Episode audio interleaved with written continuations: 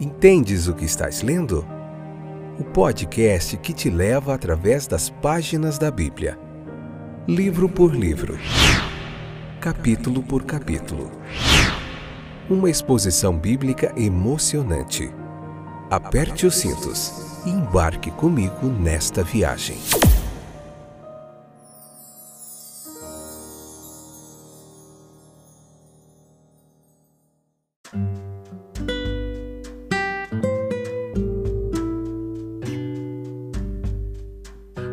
Olá, eu sou o Fábio e estou de volta. Esse é o podcast Entendes o que estás lendo, o melhor canal para você poder aprender mais da palavra de Deus de uma forma expositiva, capítulo por capítulo, livro por livro da Bíblia. Eu tenho me dedicado há mais de 20 anos ao aprendizado, ao ensino da palavra de Deus. Tem sido uma jornada fantástica.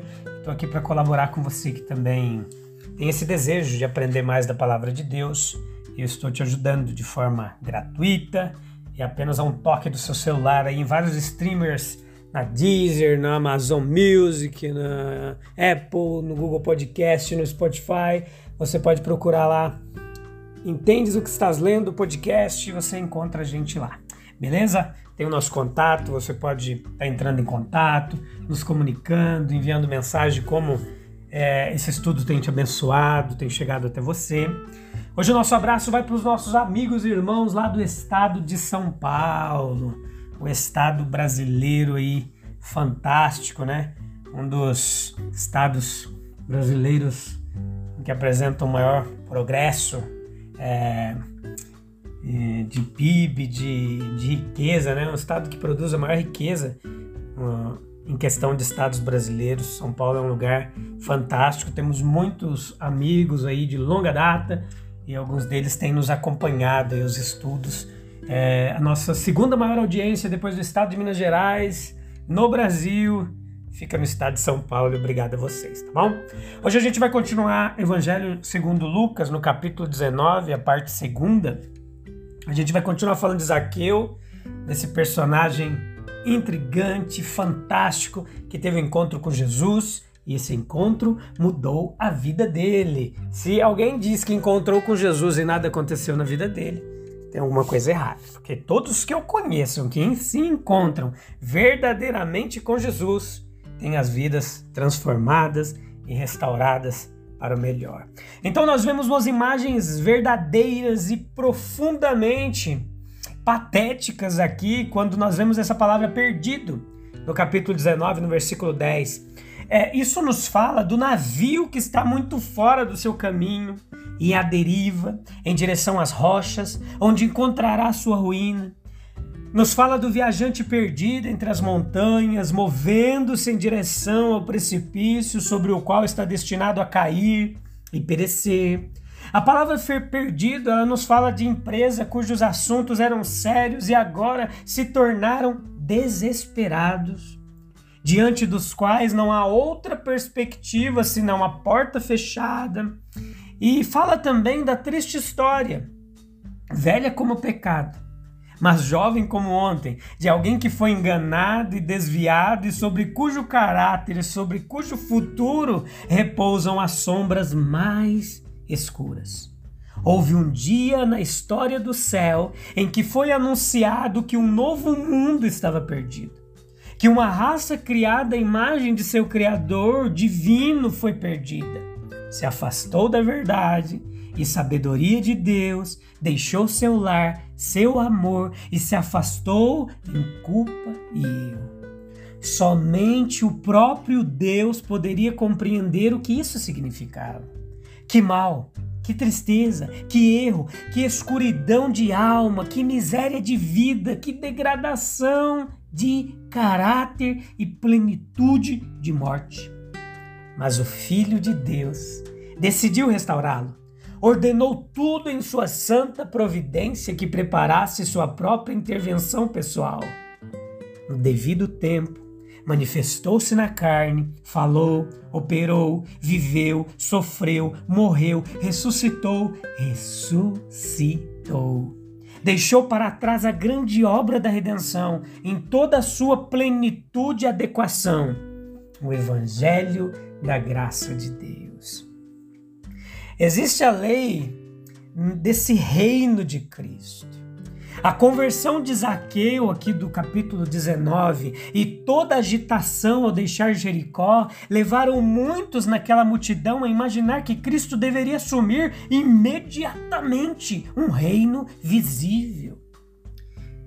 Comparando-se a um nobre que está indo para um país distante para receber um reino e retornar, ele compara os seus discípulos a servos deixados para fazer o melhor do que lhes é confiado.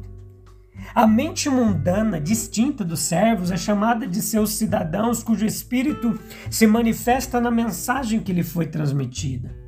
Não queremos que este reine sobre nós. Em seguida, o retorno do rei coroado, ele deve ser celebrado com a distribuição de recompensas e punições, conforme o caso. É no céu e não na terra que o nosso Senhor deve receber o seu reino.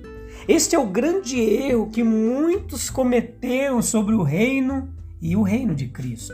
Eles localizam a sede na terra em vez de no céu. Não é por voto democrático, por plebiscito, que o nosso Senhor recebe o seu reino, mas por doação do Pai. Quando ele foi embora pela morte, ressurreição e ascensão, portanto, foi para receber um reino para que ele pudesse retornar coroado. Portanto, nós devemos considerá-lo agora reinando sobre seu reino mediador. Ele está assentado no trono. O seu governo é administrado dos lugares celestiais. A hostilidade a inimizade contra Cristo, se continuada, ela deve levar finalmente a uma derrota total. É por nossa conta e risco se nós recusamos o seu reinado amoroso e justo. Jesus Cristo aqui, versículo 12, ele nos convida até o versículo 17 e 19, do capítulo 19, a, a tratar essa vida como um tempo de oportunidade sagrada, um presente divino. O nobre da parábola aqui que ele nos conta deu aos seus servos uma certa quantia, da qual eles deveriam fazer bom uso durante a sua ausência. A sua ordem era esta: ocupem-se até que eu venha. O tempo de ausência do nobre representa a nossa vida mortal, seja longa ou curta. A nossa vida atual é um período durante o qual nós temos que nos preparar para outra de consequências muito maiores. É um período probatório, aquele do qual depende o futuro maior e mais sério. Sim. Isso está em harmonia com a nossa experiência, pois uma parte de nossa vida é uma preparação para outra. As moedas da parábola, aqui Minas, é, no original, grego era, é, em grego, era uma, uma mina representava cerca de meio quilo de prata. Isso era um símbolo da oportunidade dada por Deus, a capacidade com a qual nós somos dotados pelas circunstâncias e facilidades favoráveis que nos cercam, pelos privilégios cristãos com os quais somos abençoados. Eu e você. A pequenez de nossa doação não permite fugir da responsabilidade. Apenas uma moeda. Parecia uma quantia muito pequena para um nobre dar a seu cargo, mas claramente era grande o suficiente para um requisito justo. Nenhum homem tem o direito de dizer que seu espírito humano não vale nada para Deus. A sua vida não vale nada para a causa da justiça. Só Deus sabe quanto valioso é um espírito humano, uma vida terrena. Aguardar um dia de prestação de contas e de premiação. Haverá um dia de julgamento. O nobre retornará e chamará seus servos diante dele. Versículo 15. Isso pode significar um grande dia. Ou ainda nós podemos, meus queridos, considerá-lo melhor como um dia em que nossa vida terrena termina e quando, como almas individuais, nós estaremos diante do juiz de toda a terra. Deus exigirá de nós o uso que fizemos de nossa oportunidade. o que ganhamos e o que fizemos em posse disso, de autocuidado, ministrando ao crescimento de nossas próprias faculdades espirituais, do nosso serviço ao próximo, iluminando-os, auxiliando-os e abençoando-os, de adorar e magnificar o nome de, do nosso divino Senhor. Tudo isso nos será cobrado. Tomar um golinho de água aqui que a garganta tá cansada. Ok, vamos lá. Tudo isso ele expressará por meio de tudo isso e após isso o seu julgamento divino a nosso respeito. A sua calorosa aprovação daqueles que foram mais fiéis, versículo 17.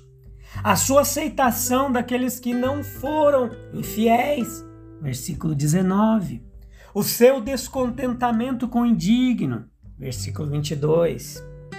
Nós devemos procurar a decisão clara e totalmente expressa de Jesus Cristo sobre o caráter de nossa obra e vida, sobre a excelência comparativa ou falha da nossa vida cristã.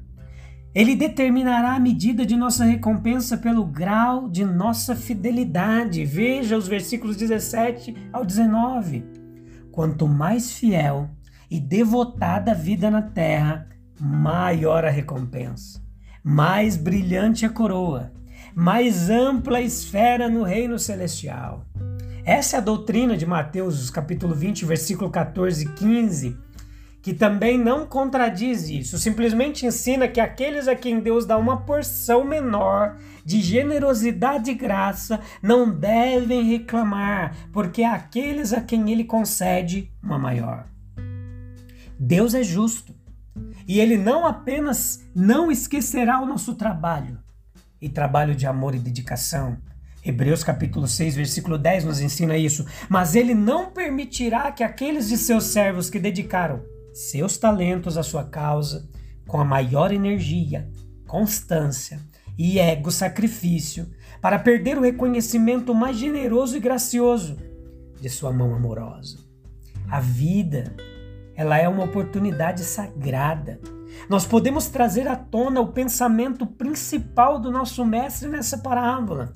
Se considerarmos é, tudo isso, a soberania de Deus sobre a nossa vida, meus queridos.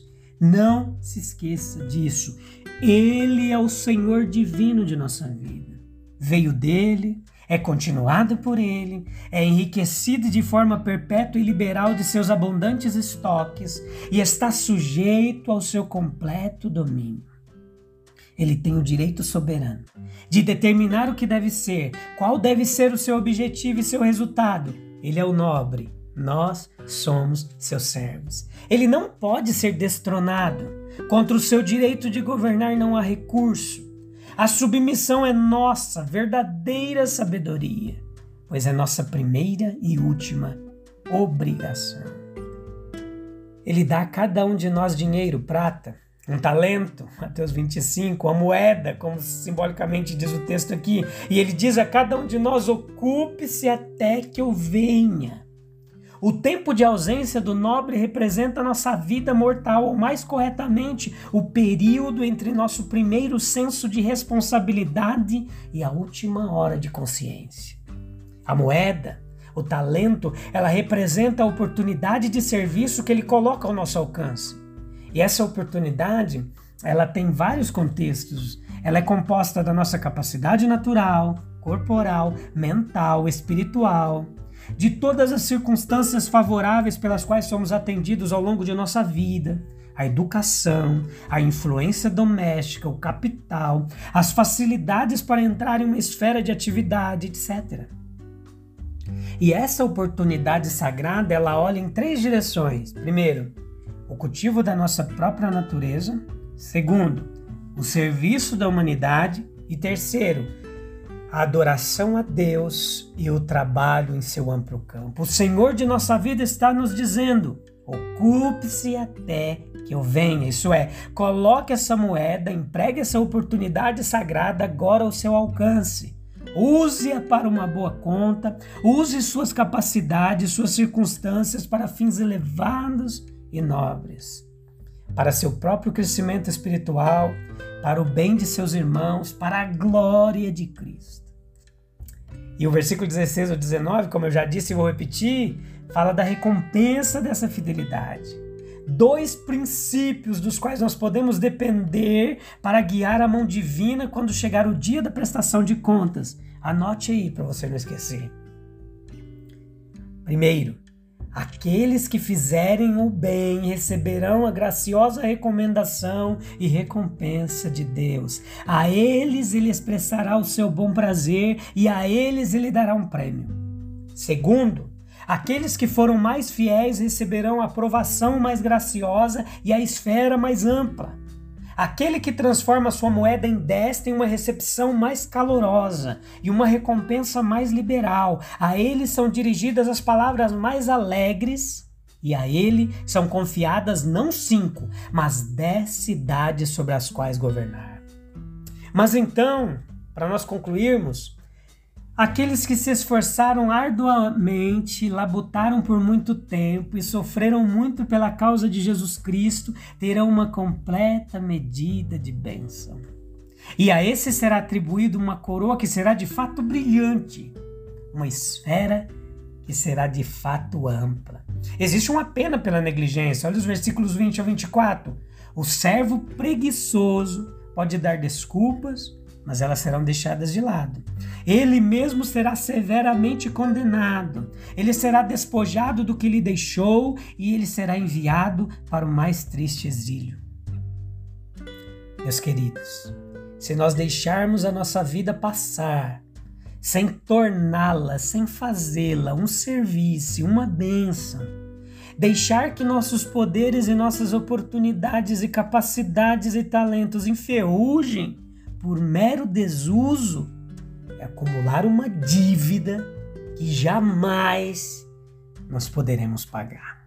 Então se lembre disso, que você tem feito do presente que é a vida que Deus te deu, das capacidades que você tem e das oportunidades a você dispensada. Faça bom uso disso, para que no fim da vida você não seja torturado e levado pela, pelo peso da culpa, tá bom? Deus abençoe sua vida. A gente se encontra no próximo episódio. Vamos continuar meditando ainda nesse capítulo 19 por mais dois episódios, terceiro e quarto, e eu te encontro lá. Tá bom? Deus abençoe. Até breve. Tchau, tchau.